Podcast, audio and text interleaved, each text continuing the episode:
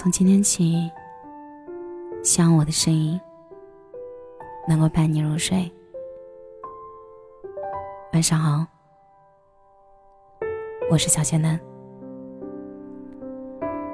今天给大家带来的文章是来自子信之笔的。别因为生活的忙碌而忘了沿途的风景。还记得离你最近一次背上行囊去远方是什么时候吗？好像很久很久没有去外面看看世界了。这一次跨越近千里的目的是参加一场有意义的婚礼，而我提前一天到达。去看看这座城市。每一次出发，我的行囊里都会放着一本书籍，在车上戴着耳机，听着轻音乐，看着书是最享受的一种方式。所有的远行都带有目的性，恰好我只是在有限的时间里享受着无限的快乐。这一刻，关闭了所有的电子设备。把时间交予给内心深处的另一个自己。虽然是参加婚礼，但还是对那个城市做了一些攻略，哪怕只有一点时间，都会带着期待的心情去感受这座城市的点点滴滴。乐山是座美食城市，可我跟绝大多数的人相反，美食从来都不是我所关注的点。每个人的感受都来自内心深处，而我的小世界里却有着不一样的追求。这个小世界只属于你一个人。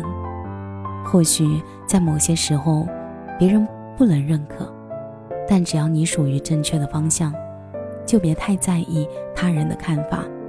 请记得，这个世界上有多少人爱你，就有多少人恨你。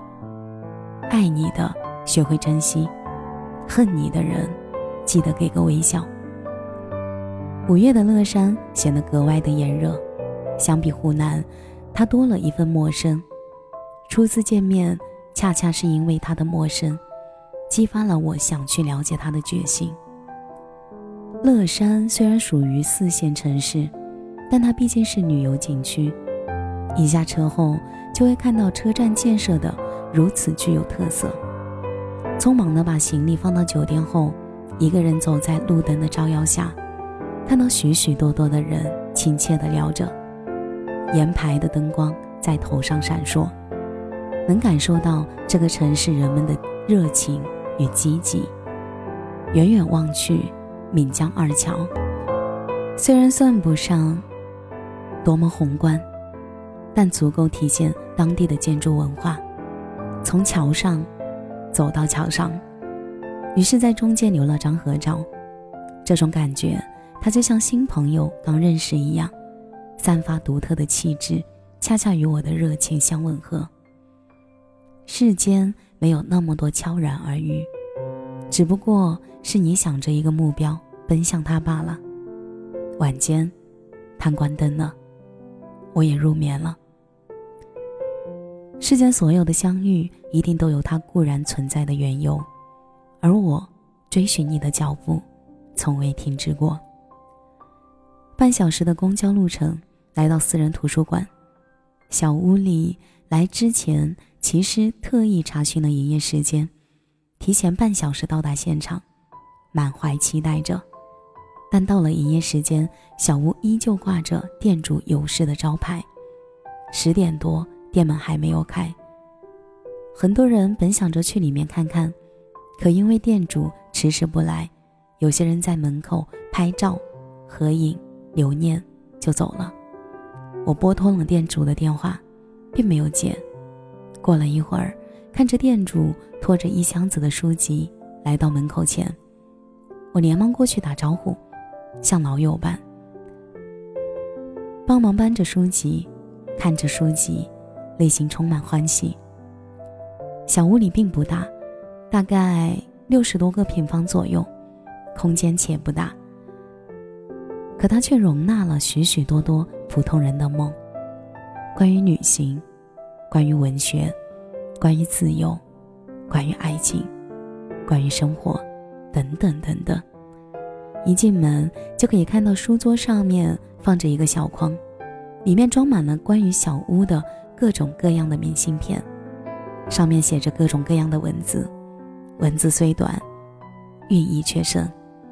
我认真的看了几张，其中有一张让我记忆犹新，上面写着：“我不知道这一生到最后会是怎样的结果收尾，但是我希望每走的每一步。”都有足够的意义。我们孑然一身，都在追寻自己期待的生活，可生活的路并不会因为你的热情而平坦，每一步都显得艰难。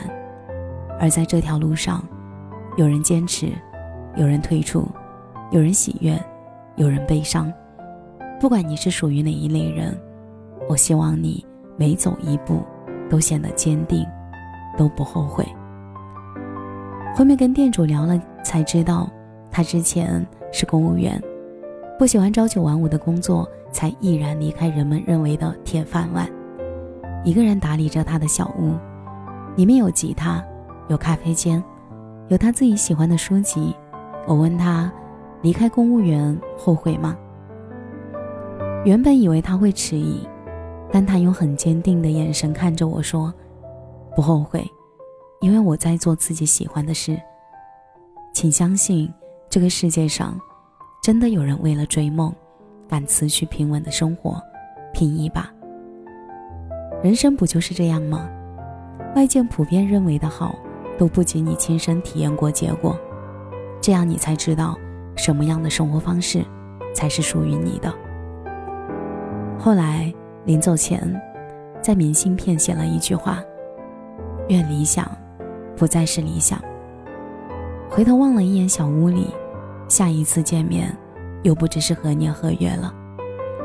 走到了岷江边，看到了乐山大佛，看到了久违的建筑风景，沿着风景圈转了几次，我特别享受那一刻。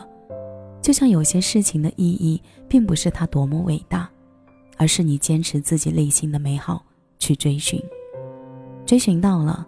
内心就无比知足。不知道这算不算一次真正意义上的旅行，但敢肯定的是，每到一处地方，都会用心感受这相遇的美好。人生不就是这样吗？不要太在意出发点是什么，享受这其中的美好。至于结果，留给时间去验证。对于乐山的初次印象，是历史。是热情，是安静，是追求，是回忆。期待下一次见面时，又是不一样的感受。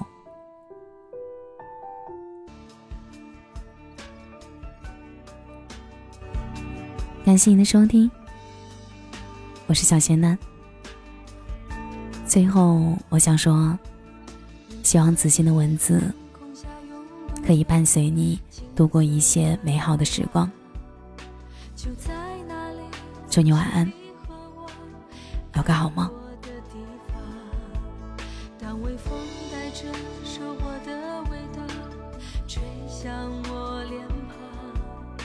想起你轻